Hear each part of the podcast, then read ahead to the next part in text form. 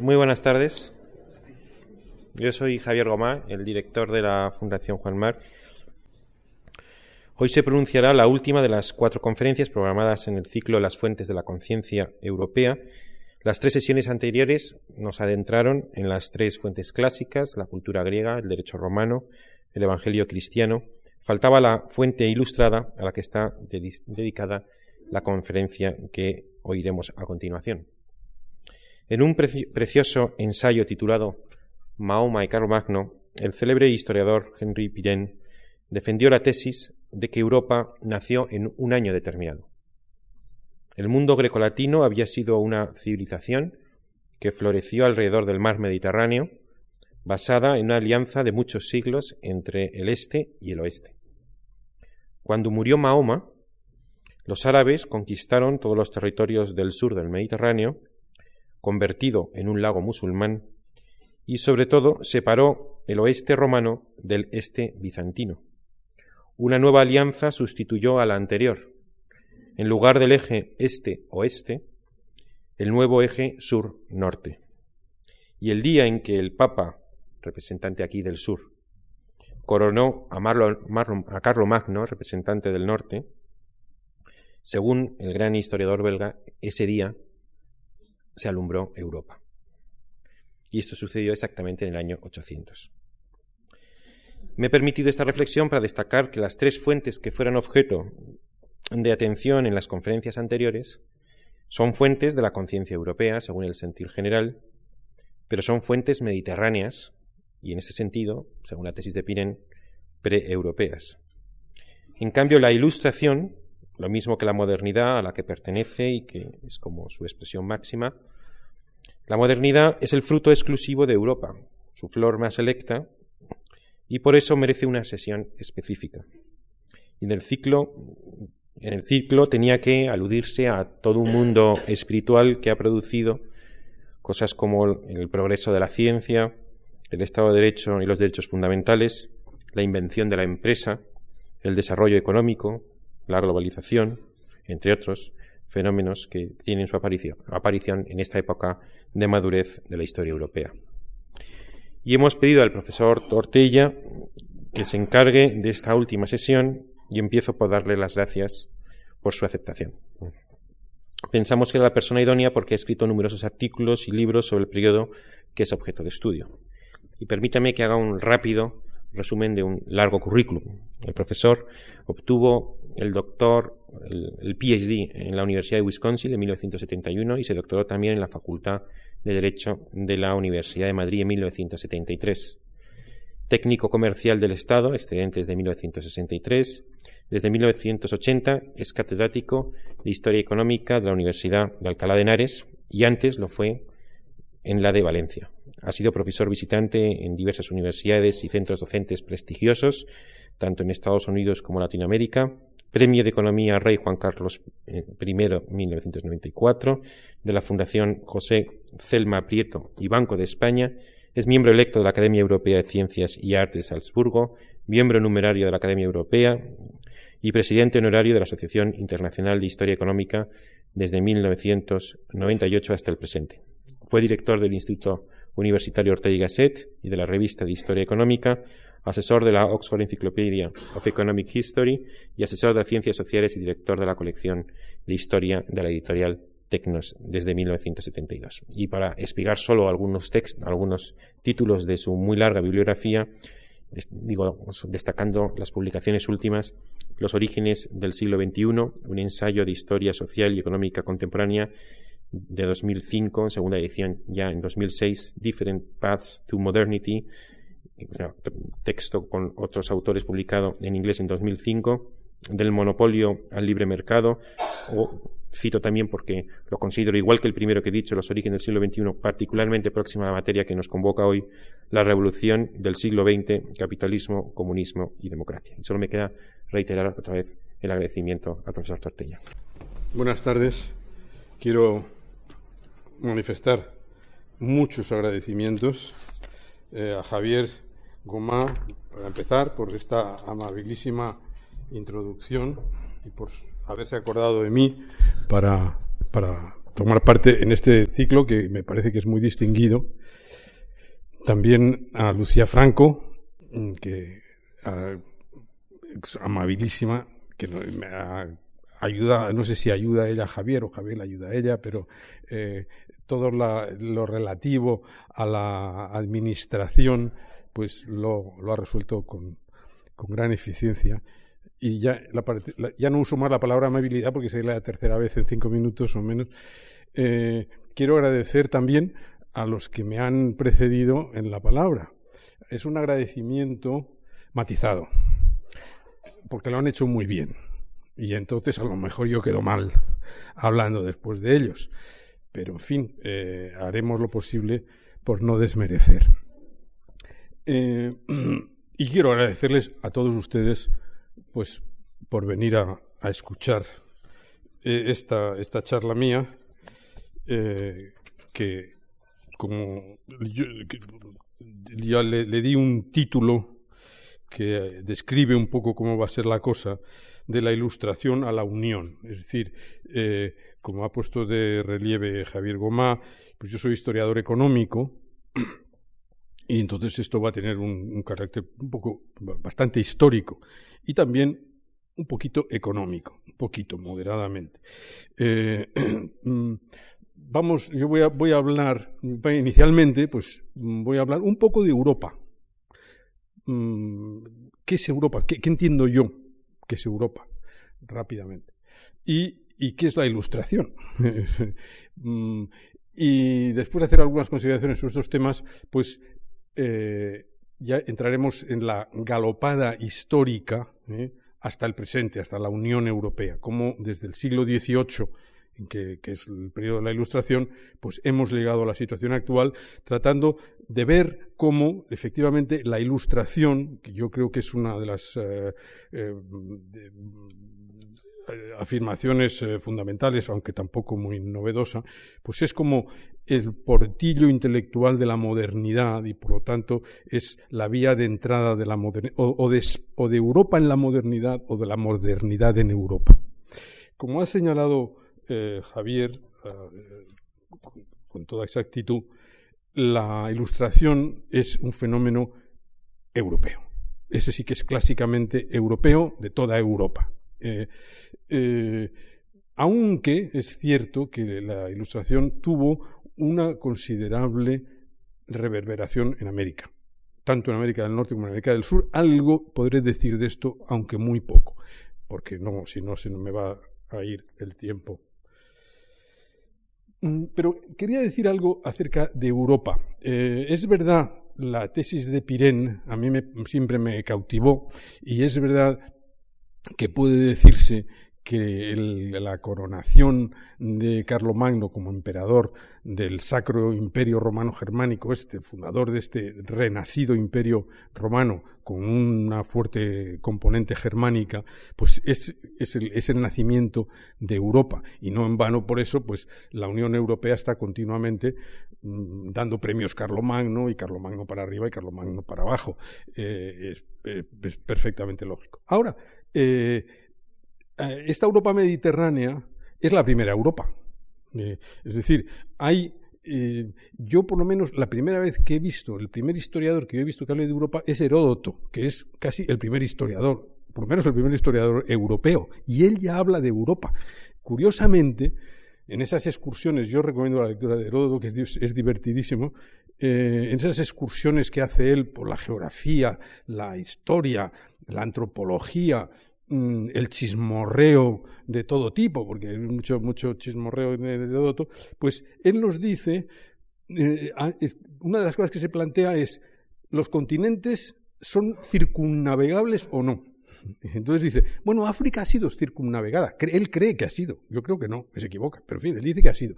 Dice, bueno, de, Asia también sabemos que sí se puede circunnavegar, pero de Europa no lo sabemos. O sea que imagínense ustedes lo poco que sabía de Europa. Dice, pero eh, es un continente magnífico. Dice algo así. Entonces, eso, eh, hablando de la invasión de los persas, dice que mm, Jerjes invade Europa porque le han dicho, déjenme leer, Europa es un país muy hermoso que tiene árboles frutales de todas clases, tierras de cultivo muy fértiles, y entre los mortales solo el rey persa merece ser dueño de todo esto. Es decir, ya en, el siglo Heródoto del siglo V antes de Jesucristo, si no me equivoco, quinto cuarto, si me lígones, pero ya se habla de Europa y de su extraordinaria fertilidad. Y eso yo creo que es una de las cosas eh, que define Europa. Es un continente muy fértil. La parte menos fértil de Europa es precisamente la Mediterránea, la cuenca mediterránea, que es relativamente diferente. No vamos a entrar aquí, no voy a entrar aquí en más. Lo que quiero, sí, sí quiero decir que ya Heródoto habla de Europa como de, dice los griegos la llaman Europa, no sabe muy bien lo que es, pero sabe que es esta ribera norte del Mediterráneo. Eso lo tiene muy claro y que es conocida por su feracidad. Eh, muchos escritores, y entre ellos yo, nos hemos planteado por qué Europa, que al fin y al cabo es un continente relativamente pequeño, tiene esa importancia mundial. Es decir, es la gran protagonista de la historia eh, mundial con China, si quieren ustedes, como, como gran rival, pero, pero en fin, el triunfo de Europa es clarísimo desde el descubrimiento de América. Eh, cuando Europa realmente es un continente relativamente pequeño, es un apéndice de Asia. Eh, eso es una cosa que nos hemos planteado y, claro, la, respuesta está en el clima, en las condiciones geográficas. Europa es relativamente pequeña, pero tiene unas condiciones geográficas excepcionales, que ya había advertido Heródoto y que la seguimos advirtiendo. Es un continente templado, bien regado, con lluvia abundante, con tierras ricas, con ríos, muchos de ellos navegables y que se, se, adaptan muy bien para la irrigación y en muchos casos, como digo, para el transporte, es excepcional. Y además es extremadamente navegable. Es una península que se descompone en muchísimas otras penínsulas y que tiene muchos golfos, muchos bahías, muchos, como digo, ríos navegables, que todo ello hace que favorece el comercio, favorece la agricultura, y por eso, desde, ya desde el tiempo de, los griegos, eh, produce esa tremenda eclosión económica y eh, cultural. Pero mm, tenemos que pasar ya rápidamente al tema, dar unos cuantos saltos históricos y mm, irnos a la ilustración, la ilustración como fenómeno europeo. Es un fenómeno claramente europeo.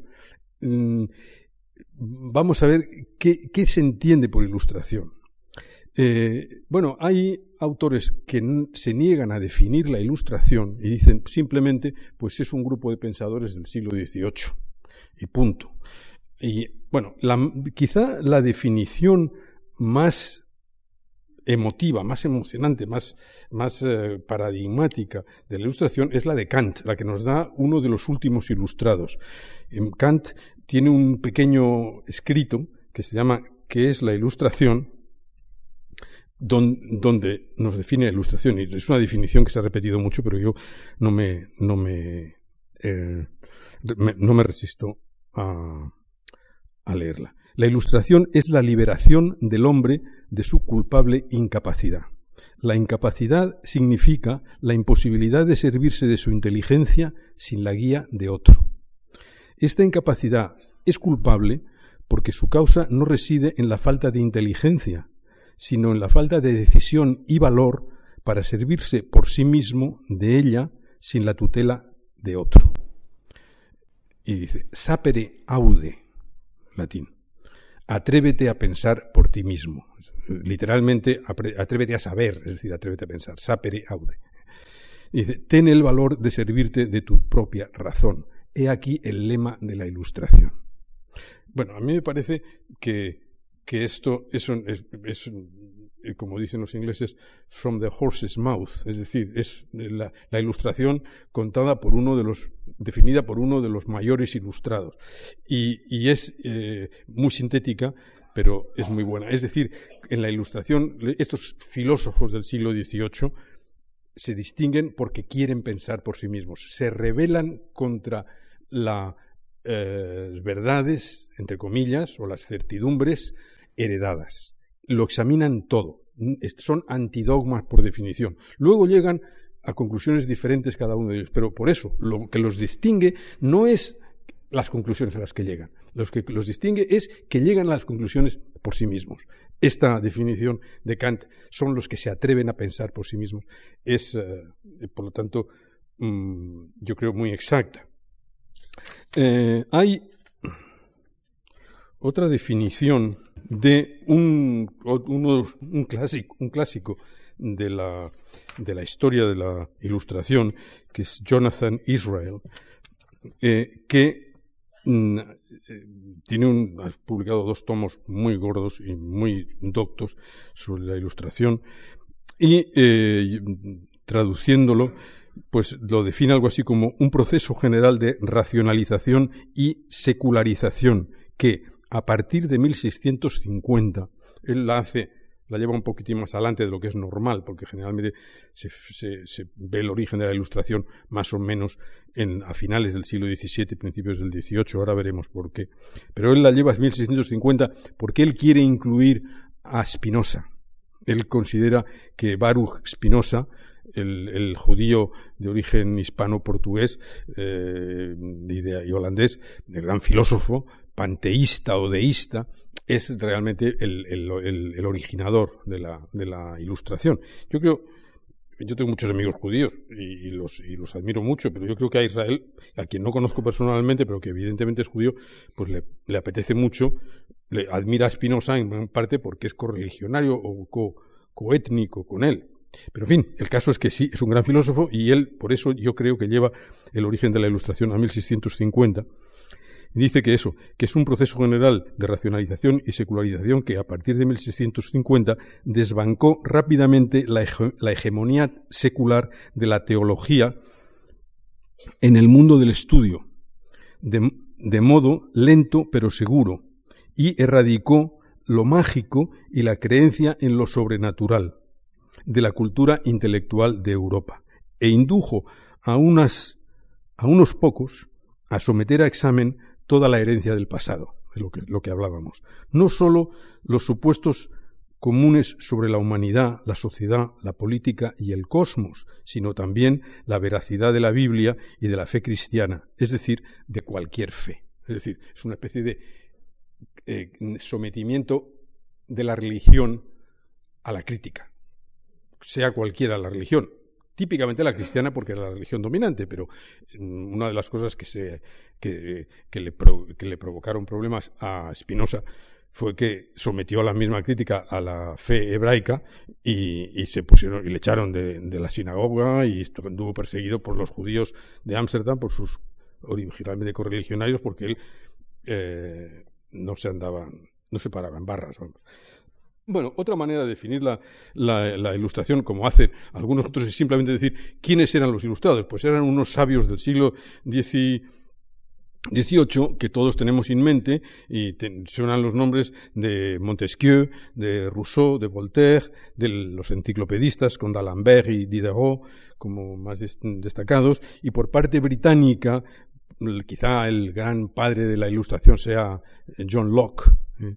el, filósofo y, científico, uno de los fundadores de la ciencia política, y eh, Hume, eh, David Hume, el filósofo y economista, por parte alemana, Lessing y Kant son los que más se citan, que en Italia quizá es Vico, Giambattista Vico, el gran, uno de los grandes teorizadores de la historia, el que, el que, la gran figura de la ilustración en Italia, pero estos son los nombres que más se repiten, pero hay muchos más. Y yo no, voy a hacer aquí un catálogo de, ilustrados, quizás salgan algunos nombres. Nada más mencionaré algunos españoles, porque al fin y al cabo, pues eh, la ilustración en España mm, es relativamente débil, como ustedes probablemente sepan, pero tiene algunas figuras eh, muy notables. Eh, quizá la más notable de todas es como es Jovellanos. Eh, Jovellanos le pasa un poco lo que a Kant, que es ya un poco el, final de la ilustración, porque Jovellanos muere en 1811, es decir, muere ya en el siglo XIX, pero nace a, mediados del siglo XVIII y realmente su, toda su, bueno, su obra realmente estuvo escribiendo hasta el final. Pero en fin, es un hombre de, las de la última generación de los ilustrados, pero a mi modo de ver, modesto, es el mejor. Es, es el gran ilustrado español por su, no solo por sus ideas y su producción intelectual, sino también por la elegancia de su prosa. Eh, precisamente eh, terminaremos con una cita de Jovellanos, mm, porque, porque, eh, porque Jovellanos habla mm, en esta cita de la importancia de la geografía en la historia. Y yo he empezado un poco hablando de la importancia de la geografía para entender lo que es Europa y creo que, tiene toda la razón. Bueno, diré otra cosa más, una cosa que tenía aquí anotada y se me ha olvidado. Europa es un continente especial en muchas cosas. ¿eh? Eh, una de las cosas curiosas que nadie, que vamos, que nadie conoce fuera de mi, mi disciplina, es que los europeos tienen unas pautas de conducta distintas de las del resto del mundo. Y ustedes dirán, ¿cómo, cómo? Sí, los europeos, por ejemplo, se casan de manera diferente que los del resto del mundo. Hay un patrón matrimonial europeo. ¿Qué quiere decir esto? Bueno, pues quiere decir básicamente que las europeas se casan menos que las del resto del mundo y más tarde que en el resto del mundo. Claro, las europeas son lo importante aquí. Eh, en el matrimonio las mujeres son más importantes. y, el que se casen más tarde las mujeres tiene una o, no, o no se casen, tiene una importancia muy grande en la fecundidad, en el crecimiento de la población. Por lo tanto, Europa ha sido desde la Edad Media, ¿eh? parece que en el tiempo de los romanos esto no era así, pero desde la Edad Media, que las, pocas fuentes que tenemos, que muchas de ellas son tumbas, ¿eh? la, la, epigrafía nos permite por las tumbas saber si, a qué edad murió una mujer, si estaba casada o no casada, etcétera. Eh, pero desde la Edad Media ya las mujeres se casaban más tarde y muchas, hasta a veces hasta un 10%, morían vírgenes o por lo menos solteras. Eh, cosa que en el resto del mundo no ocurría. Es decir, en el resto del mundo, eh, pues las mujeres a los 20 años prácticamente estaban casadas todas y, y, las que no se casaban eran algo así como el 1 o el 2%, las que morían fuera del matrimonio, sin, haberse casado. De modo que esto explica una cosa muy notable de Europa, y es que es un continente que siempre ha crecido demográficamente muy despacio. Y esto yo creo que a pesar de que ahora estamos todo el día mesándonos los cabellos y diciendo que si no fuera por los inmigrantes iríamos al desastre porque tenemos una muy baja natalidad, yo creo, yo soy maltusiano y creo que tener una baja natalidad está bien, es, bueno. Eh, mm, no tengo tiempo de razonarlo aquí, pero eh, una de las grandes ventajas es que las familias pequeñas educan mejor a sus hijos. Y una de las cosas que ha hecho Europa, y, el caso de la ilustración es un caso muy, muy evidente de esto, ha sido educar bien a sus niños. Entonces ha tenido un nivel educativo alto. Y ha tenido en Europa la, alfabetización ha sido alta, al fin y al cabo los europeos inventan la imprenta y empiezan a leer y empiezan, etcétera, etcétera. En parte, precisamente, este hecho de las familias pequeñas mm, explica el que los europeos tengan unos niveles culturales altos desde muy pronto. Bueno, eh, además de, además de Jovellanos, el otro gran conocido ilustrado es de principios del siglo XVIII y es el padre Benito Feijó. ¿eh? Es el, su teatro crítico universal, es, el, ilustrado español, eh, casi por definición. Ya, eh, porque Jovellanos es ilustrado, pero también es, es economista, es discípulo de Adam Smith, no tiene ese carácter. la, gracia, la ilustración española se caracteriza por ser un poco débil y, por rebelarse relativamente poco contra la religión. ¿eh? Ni Jovellanos, ni Feijó, ni otros, ¿eh? que como, como, como Mateo Diego Zapata o, Vicente Tosca, Tomás Vicente Tosca, eh, el valenciano, Mayán Siscar, todos estos son dudan, plantean problemas, intentan, intentan eh, que, eh, conestar el dogma cristiano o católico con la modernidad. pero no intentan romper con él como hace Rousseau o como hace Voltaire, eh, en absoluto. Eh, ni, ni Jovellanos tampoco. Mm, naturalmente, este, en esto es cuestión de los movimientos intelectuales, pues no hay fronteras. Por ejemplo, nosotros los economistas, pues tenemos una lista de economistas del siglo XVIII que pueden perfectamente eh, considerarse ilustrados. El más conocido de todos, ya lo he mencionado, es Adam Smith, el discípulo de David Hume, que a su vez es un poco discípulo de John Locke. Entonces, todo este grupo de economistas, como estos dos, y después un franco anglo-irlandés que es Richard Cantillon, eh, pues eh, François Quesnay, el famoso, el, fisiócrata francés y toda la escuela Dupont de Nemours, Turgot, etcétera, todos los, fisiócratas franceses, pues también son en parte eh, mm, miembros de la Ilustración, pero no son exactamente filósofos, son filósofos sociales, son, economistas. Es decir, la frontera es, es, confusa. Ahora, em, ¿qué, ¿qué tiene la Ilustración? ¿Aparece la ilustración así como una seta en, otoño? Eh, mm, no.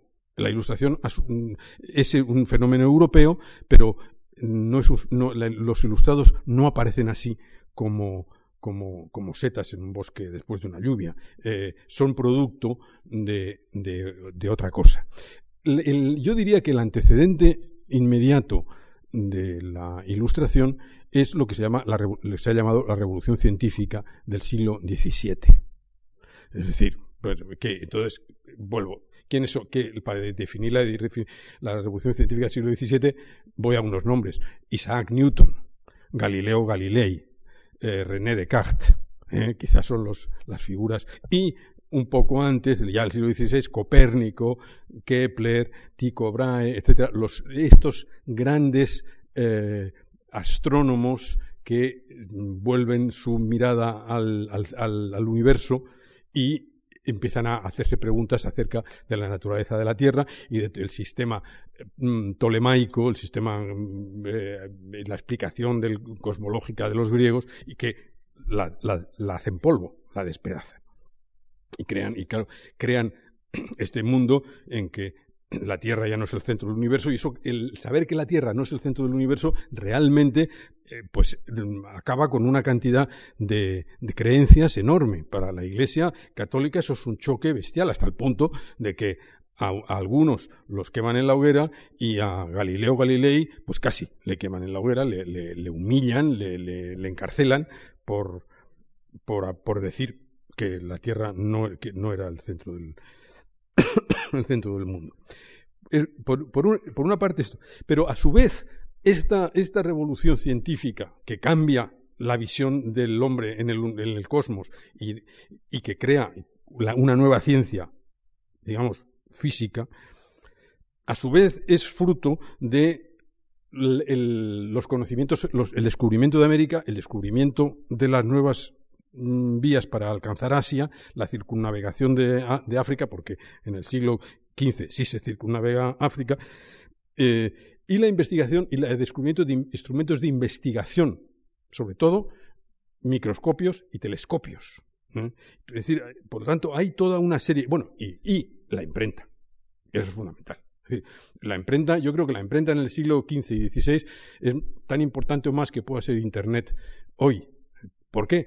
Pues claro, porque la imprenta abarata tremendamente los libros y permite que estos grandes sabios, uno está en Polonia, el otro está en Oxford, el otro está en Florencia, y sin embargo eh, se enteran de lo que publican unos u otros gracias a la imprenta. Eh, todos están leyendo lo que escriben unos y otros.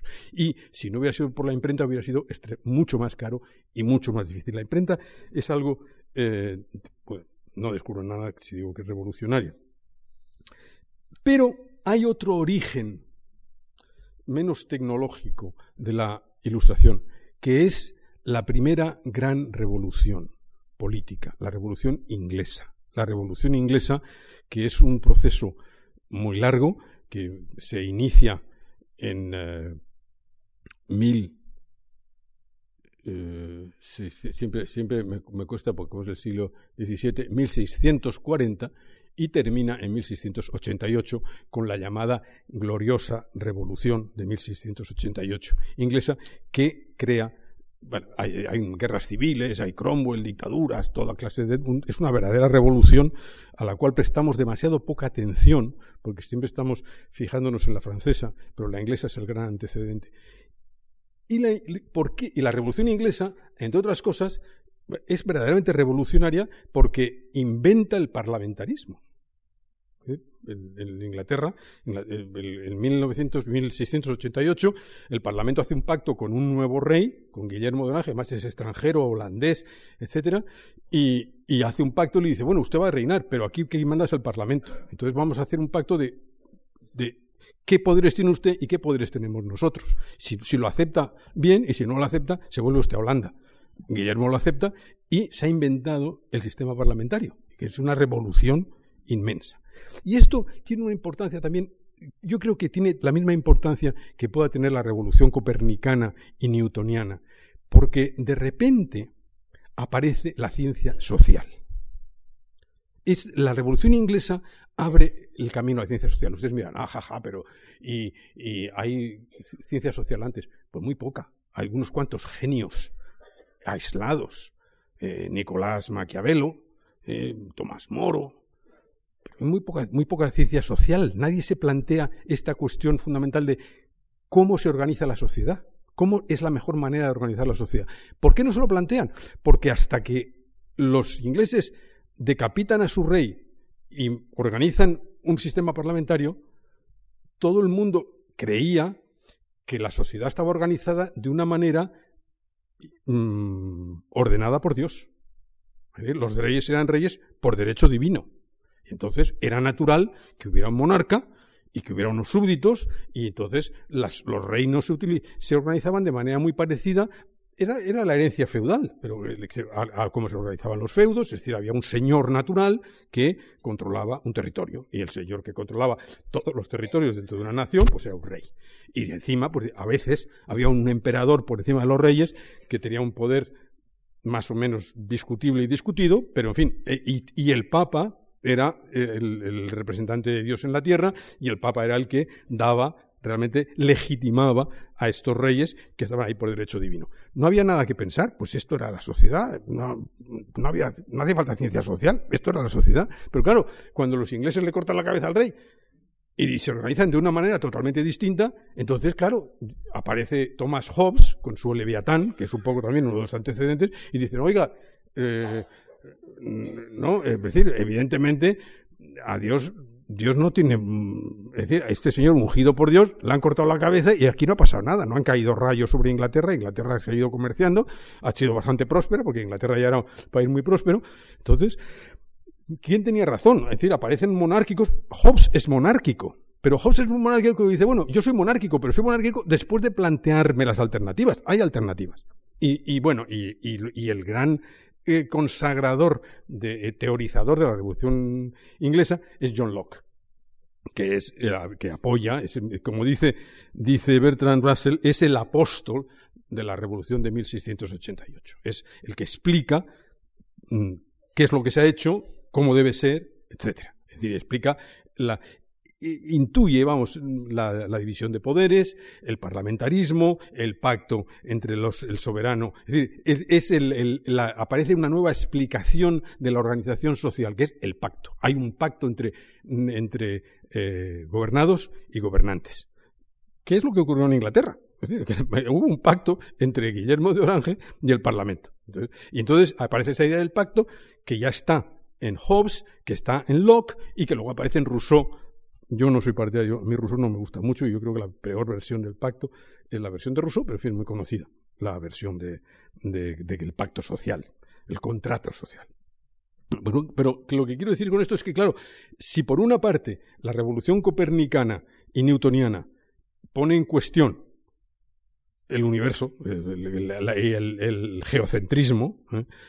la revolución inglesa pone en cuestión el origen divino de los reyes y el origen divino de la organización social. Entonces, claro, aparecen los científicos sociales, ya a partir de entonces todo el mundo empieza a decir, no, no, es mejor la monarquía, no, no, es mejor la república, es mejor esto, es mejor lo otro. solo un genio, digo, bueno, como Aristóteles, ¿eh?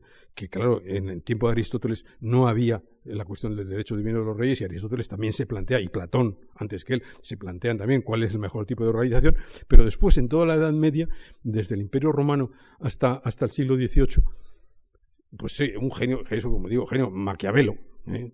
es un genio y se plantea ese tipo de cosas, pero Maquiavelo, por supuesto, porque Maquiavelo en cierto modo es un preilustrado. Maquiavelo no, no es religioso, no cree en nada, no cree en dogmas, es totalmente cínico, es maquiavélico, como su propio nombre indica. Y bueno, entonces, otra cosa que, otro papel que tiene la ilustración es precisamente, entonces la, ilustración es esto, eh, aparecen todos estos filósofos y luego, es decir, el gran, el gran teorizador que, del que hablamos todos los días es Montesquieu el noble francés, que lee a Locke, que estudia la Revolución Inglesa y que dice, esto es lo que hay que hacer. Entonces, y, además mm, refina a Locke y llega a la conclusión de que son tres los poderes, no dos, porque Locke ve, dos poderes, que son el Parlamento y, el Ejecutivo, y, y Montesquieu advierte que son, hay un triángulo de poderes y que, y que la separación de poderes es fundamental para que haya un sistema de leyes, el espíritu de las leyes, que haya un sistema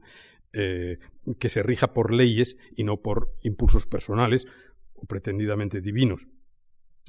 Eh, si, si, todo esta, este eh, eh, tormenta, brainstorm, como dicen en inglés, esta tormenta mental o tormenta cerebral que es la ilustración, que es una especie de terremoto realmente en la manera de pensar en Europa, abre el portillo a la modernidad, también yo lo veo como, una, como un puente entre dos revoluciones. Porque tenemos la Revolución Inglesa, los ilustrados sacan consecuencias de la Revolución Inglesa, y entonces proponen medidas mucho más radicales, algunos de ellos, que, la, que, la, que el modelo inglés. Y efectivamente, al cabo de un siglo, aparece más revoluciones. Aparece, aparecen dos revoluciones y media, si quieren ustedes. La revolución americana, que nosotros le llamamos la guerra de, ¿cómo le llamamos? La guerra de independencia americana, pero que los norteamericanos le llaman la Revolución Americana, de American Revolution, eh, y yo creo que tienen razón porque tiene tintes muy revolucionarios. Y luego, casi sin solución de continuidad, la Revolución Francesa, eh, que son, indudablemente están emparentadas con la Ilustración. Eh, de un, es decir, los, los grandes pensadores de la Revolución norteamericana están mm, han bebido las fuentes francesas y, e inglesas, a Locke también, ¿eh? y a Hume. Eh, y eh, cuando pueden, admiran tremendamente a Francia.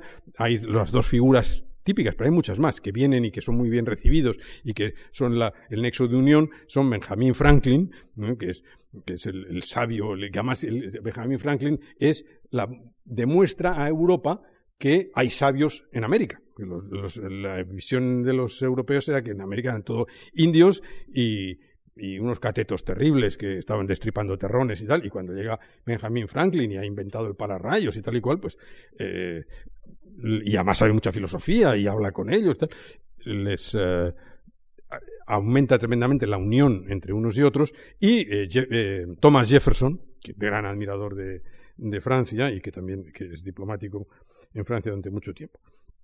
Y luego la Revolución Francesa, naturalmente, bueno, también se discute mucho hasta qué punto las ideas ilustradas causaron la Revolución Francesa o no. Pero, eh, es una discusión interminable. Pero eh, he leído recientemente una afirmación que es muy buena. Mm, probablemente las ideas ilustradas no causaron la Revolución Francesa. Yo, también lo creo. Es decir, fue, fue, hubo una cantidad enorme de acontecimientos económicos, sobre todo yo soy historiador económico, eh, que, de todo tipo, presupuestarios, eh, agrícolas, comerciales, etcétera, que causaron la crisis que, que obligó a, a, convocar los estados generales, etcétera. Pero lo que decía es, pero sí dio el poder a los ilustrados. Es decir, los que tomaron el poder los, la, con la asamblea y la convención, eran discípulos de Voltaire, Rousseau, etc. Esos, de modo que sí tuvieron el poder una vez que la revolución fue creada por la torpeza de la corona y por las, eh, los problemas económicos de, ese periodo. El caso, el caso es que, eh, por lo tanto, estas dos revoluciones inglesas, bueno, ustedes miran, ¿y cuál es la, media revolución? Pues la independencia americana. La independencia americana es una media revolución porque mm, se, independizan de, España, pero realmente no innovan gran cosa. No es una verdadera revolución social lo que tiene lugar en América eh, en las primeras décadas del siglo, XIX. Eh, se pretende, eh, imita a la Revolución Francesa, imita a la Revolución Americana, pero realmente la Revolución Americana queda pendiente. No voy a entrar más aquí en este tema, pero pero es, importante. Entonces, lo que pasa es que, efectivamente, con la Revolución Americana y con la Revolución Francesa sí que entramos realmente en el mundo moderno. Eh, nosotros, eh, los historiadores, generalmente fijan eh, el hito que marca la edad contemporánea, lo que nosotros llamamos la edad contemporánea en el mundo latino, lo que los, en los anglosajones llaman la moderna, pues es la, Revolución Francesa, generalmente es lo que se considera, igual que el descubrimiento de América se considera el hito que termina la Edad Media y da lugar a la Edad Moderna para nosotros, la Edad Early Modern, la, Edad temprana moderna, que es como le llaman los anglosajones a lo que nosotros llamamos Edad Moderna, es decir, siglos XVI, XVII y mediados del XVIII. Eh, entonces, aquí sí que la situación se acelera eh, y entramos en la modernidad. Eh, Aquí yo querría hacer un, excurso y plantear el problema, el problema siguiente. ¿La historia es una túnica sin costura o no? Es decir, ¿qué es una túnica sin costura? Bueno, la expresión seguro que les suena. La expresión es una expresión también traducida al inglés, seamless web y es una, es una expresión que utilizó un historiador del derecho británico, Maitland, que dijo algo así como la historia es una túnica sin costura y el que estudia trozos de historia tiene que sentir que está desgarrando esa túnica. Bueno, es una frase muy, muy feliz, pero Claro, entonces, si usted me está diciendo que hay que empezar con la prehistoria y acabar en el, siglo XXI, y si no, estamos haciendo violencia a la historia. Y además, tiene que ser una historia totalmente totalizadora, porque los historiadores, como todos los científicos, tienen que enfocar a un periodo determinado, a un lugar geográfico determinado, a unas clases sociales o grupos o problemas determinados. Pero en fin, lo que me estoy planteando aquí es, ¿es una túnica sin costura? Es decir, la historia avanza a saltos o es igual que el tiempo. Es decir, el tiempo, evidentemente, es una, es una túnica sin costura. Cada segundo sigue al anterior y produce el siguiente y todos transcurren a la misma velocidad, etcétera. Y como la historia, al fin y al cabo, es el desarrollo de la sociedad humana a lo largo del tiempo, pues desde ese punto de vista, pues no hay, no hay, no hay costuras. Pero, sin embargo, sí hay costuras, yo creo que sí hay costuras. Eh, voy a hacer una, una consideración acerca, un paralelo con los seres vivos. Bueno, en nuestra vida hay costuras, aparte de las operaciones que nos hagan, por supuesto, pero eh, incluso los que no nos tienen que dar puntos, nuestra vida tiene costuras. Es decir, en nuestra, nuestra vida no transcurre como una especie de línea recta sin altibajos hay, hay, periodos, es decir, los periodos de nuestra vida son desiguales. Nacemos muy pequeñitos, hay épocas en que crecemos muy rápidamente, otras épocas en que nos estancamos, hay épocas en donde aprendemos a gran velocidad y otras épocas en donde ya hemos aprendido casi todo. Mm, eh, mm, eh, las madres, es decir, no es lo mismo perder una madre a, un año de edad que a los 50 años. ¿eh?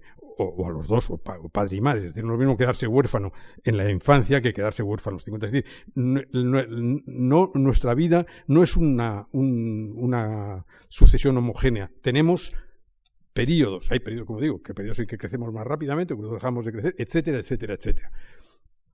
No es lo mismo aprender a leer en la primera infancia que aprender a leer a los 30 años. ¿eh? Hay, un periodo, hay ventanas, como se les llama, de oportunidad.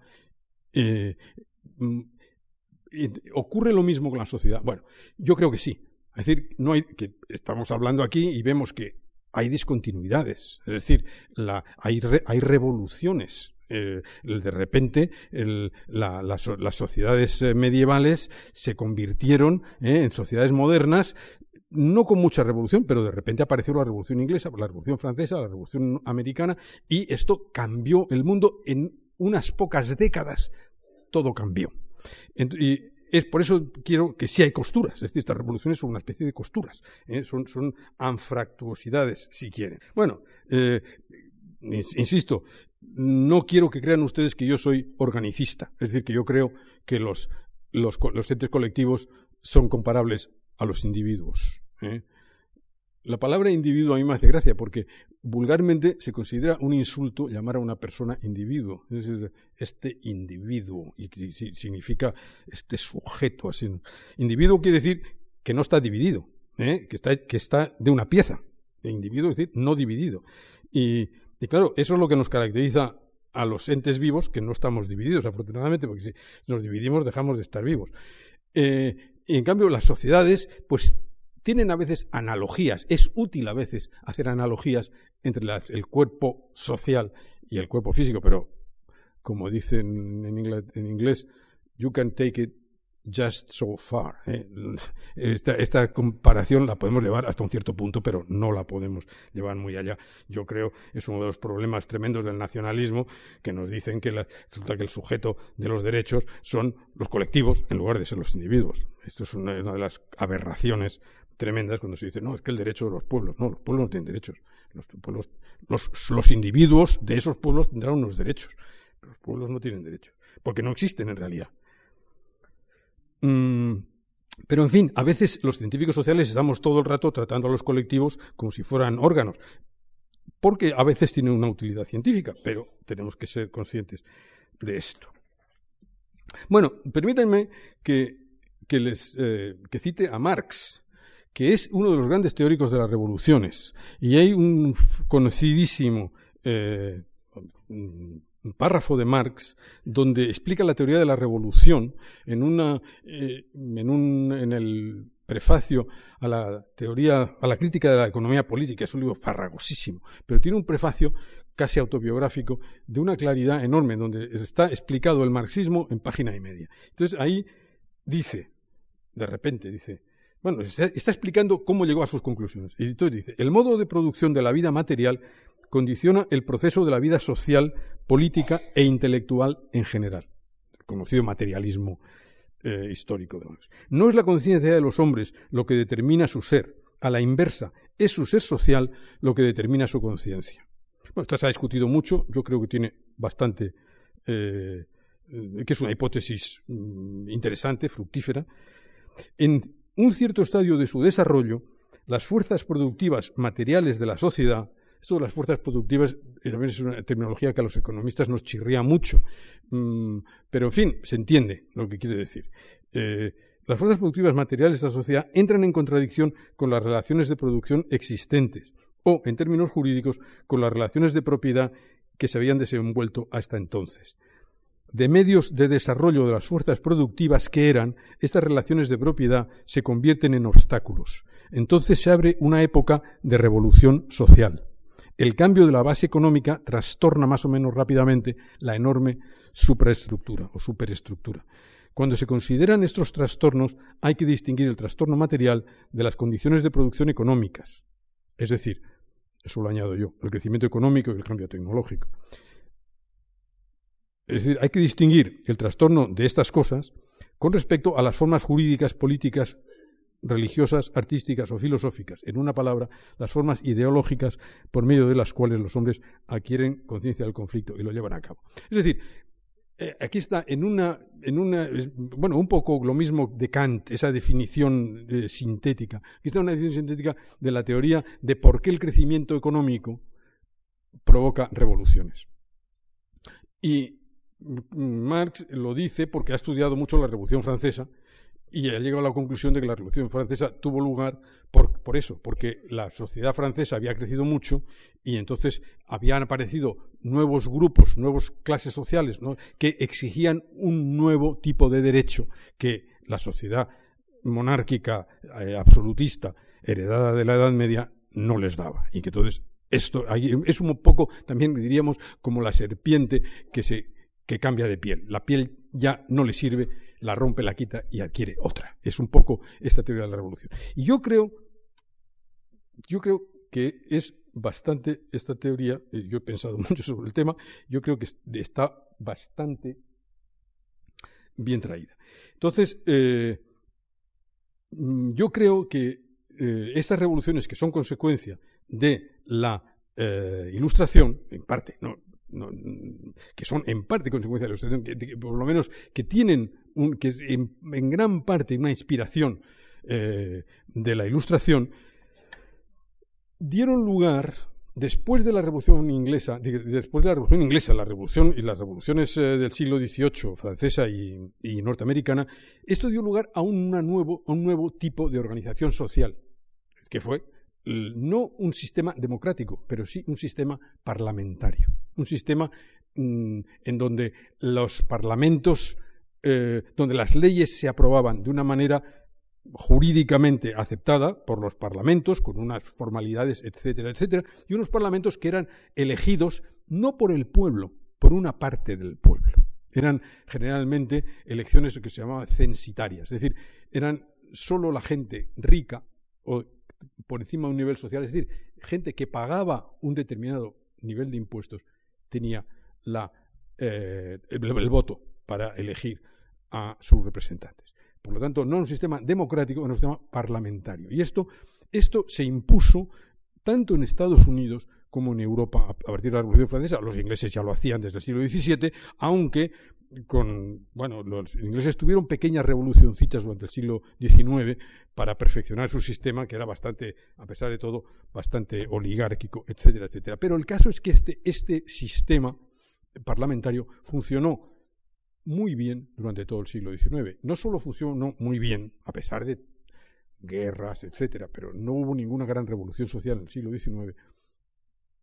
Eh, y además produjo un crecimiento económico sin precedentes. Es decir, claro, nosotros desde el siglo XXI y después de los enormes crecimientos del siglo XX, lo del siglo XIX nos parece de risa, pero en el siglo XIX Europa creció económicamente como jamás había crecido antes, pero además a mucha mayor velocidad. Claro, ustedes me dirán, hombre, uno y medio por ciento anual por habitante, pues no es nada. Bueno, sí, pero es que hasta, hasta la revolución, hasta, hasta el siglo XVIII se había crecido a lo mejor al 0,01%. Y, eso, acumulado a lo largo de los siglos, también era crecimiento económico. Pero se había crecido muchísimo más lentamente. Es decir, el crecimiento se aceleró de una manera enorme, la población creció de una manera enorme, las ciudades crecieron de una manera enorme, aparecieron las sociedades modernas. Pero este crecimiento del siglo XIX dio lugar a una nueva revolución, que yo la he bautizado la revolución del siglo XX. Eh, ¿Por qué? Bueno, por esto, porque durante el siglo XIX el crecimiento significó industrialización y urbanización. Y los trabajadores industriales que trabajaban en las fábricas y que vivían en las ciudades generalmente eran demasiado pobres para pagar el nivel de impuestos que necesitaban para votar. De modo que las sociedades modernas europeas y también la norteamericana, dicho sea de paso, porque la democracia norteamericana también fue evolucionando a lo largo del siglo XIX despacio. No se crean ustedes que, que la, la, sociedad norteamericana a partir de 1787 de la Constitución se hizo democrática, se, hizo parlamentaria. ¿eh? Unos estados más democráticos, otros menos, en fin, era parecido a lo que pasaba en Europa. Pero claro, al crecer la población, al crecer el proletariado, lo que Marx llamaba el proletariado, Marx, entonces Marx dijo, bueno, aquí se va a armar la de San Quintín, el proletariado no va a poder aguantar, va a haber una revolución de miedo. Y la hubo. Yo, decir, la economía de Marx no era muy buena, pero su visión histórica era impresionante. La hubo. Lo que pasa es que tampoco fue la revolución que, que la mayor parte de la gente piensa. Dice, sí, la revolución del siglo XX, claro, la revolución rusa, la revolución china. No, no, no, no, no. La revolución del siglo XX tuvo lugar en Europa, en Europa occidental, empezando por Alemania, por Francia, por Inglaterra, etcétera, etcétera. Fue la revolución socialdemócrata. Y la revolución consistió básicamente en el sufragio universal. Y el sufragio universal se fue imponiendo en el mundo desde finales del siglo XIX. Eh, primero empezó en los países más marginales, en los países escandinavos, en algunos, en, en Australia y Nueva Zelanda, etc. Pero con la Primera Guerra Mundial, el sufragio universal triunfó en el mundo. Y sobre todo, y empezó en Alemania. Es decir, la Alemania que había perdido la guerra, los socialistas se hicieron con el poder, dieron el, sufragio universal, hicieron las primeras elecciones en 1819, a principios de, 1919, perdón, eh, y triunfaron de repente aparecieron unos partidos completamente diferentes que los que había con el tiempo de Bismarck y, el imperio, y los, eh, se aparecieron los dos grandes partidos, socialistas y socialdemócratas, y hicieron una verdadera revolución en el sentido de que crearon el estado de bienestar, empezaron a crear el estado de bienestar que es una consecuencia de esta revolución democrática. Porque claro, en el momento que los trabajadores que habían estado, que se habían sentido, como dicen en inglés, disenfranchised, ajenos al poder político, sujetos a las, pues no tenían ni, es decir, vivían de su salario, cuando había, cuando había crisis los despedían y se iban a la calle. Y si habían ahorrado bien y si no, nada, y lo mejor que les podía pasar es que les propusieran quedarse con el salario disminuido, no había seguridad social de ningún tipo, etcétera, etcétera. Bueno, ellos lo que querían es lo que, lo que tenemos ahora en Europa y en el mundo, pero sobre todo en Europa el Estado Providencia, el Estado de Bienestar, los sistemas de seguridad social que se implantan. Bueno, el primero que lo implanta es Bismarck, muy embrionario. Bueno, y los, y los daneses, ¿eh? a finales del siglo XIX. Pero se generaliza en Europa con el sufragio universal, con el triunfo de los partidos socialistas en el siglo XX. Eh, Yo no sé si vamos a tener una galopada para llegar hasta la Unión Europea, pero el caso, déjenme decir dos palabras y terminamos. Eh, eh, este triunfo, este cambio, esta revolución que tiene lugar en Europa, que, claro, todo el mundo piensa en Lenin, en Stalin, en, la revolución rusa. La revolución rusa fue un, callejón sin salida, fue una locura de la, cabezonería de Lenin y de Trotsky que se empeñaron en que aquello iba a funcionar cuando no podía funcionar, que aquello además se ajustaba a los supuestos marxistas cuando no se ajustaba a los supuestos marxistas, porque en Rusia no había un proletariado, en Rusia los pobres eran campesinos, no había las condiciones que Marx decía. Fue, una, fue un callejón sin salida, duró 70 años, pero era inviable.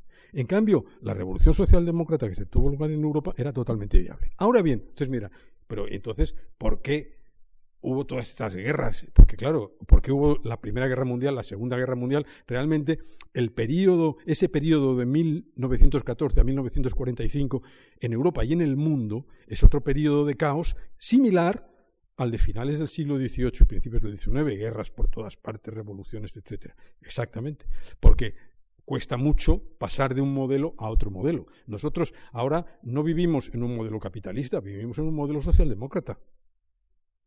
Vivimos en un modelo en donde la propiedad privada tiene muchísimas limitaciones, donde el, Estado tiene, pues varía, varía pero entre el, el, 35 y hasta más del 50% varía de los países, pero en fin, tiene una parte muy considerable de la renta nacional, da una cantidad de servicios enorme, tiene un personal enorme. En el siglo XIX, en el sistema liberal, el Estado representaba entre el 5 y el 10% de la renta nacional. Era, una, era puramente residual. el modelo ha cambiado totalmente. Y para implantar este nuevo modelo, pues como pasó en el siglo XVIII, cuando vino la revolución, pues hubo quien se opuso. Apareció el fascismo, el nazismo, que en realidad eran fuerzas que decían, no, no, no, bien, socialistas y comunistas son todo lo mismo. Y la única manera de oponerse es crear una dictadura de derechas con sus mismos métodos. Y eso es el fenómeno fascista.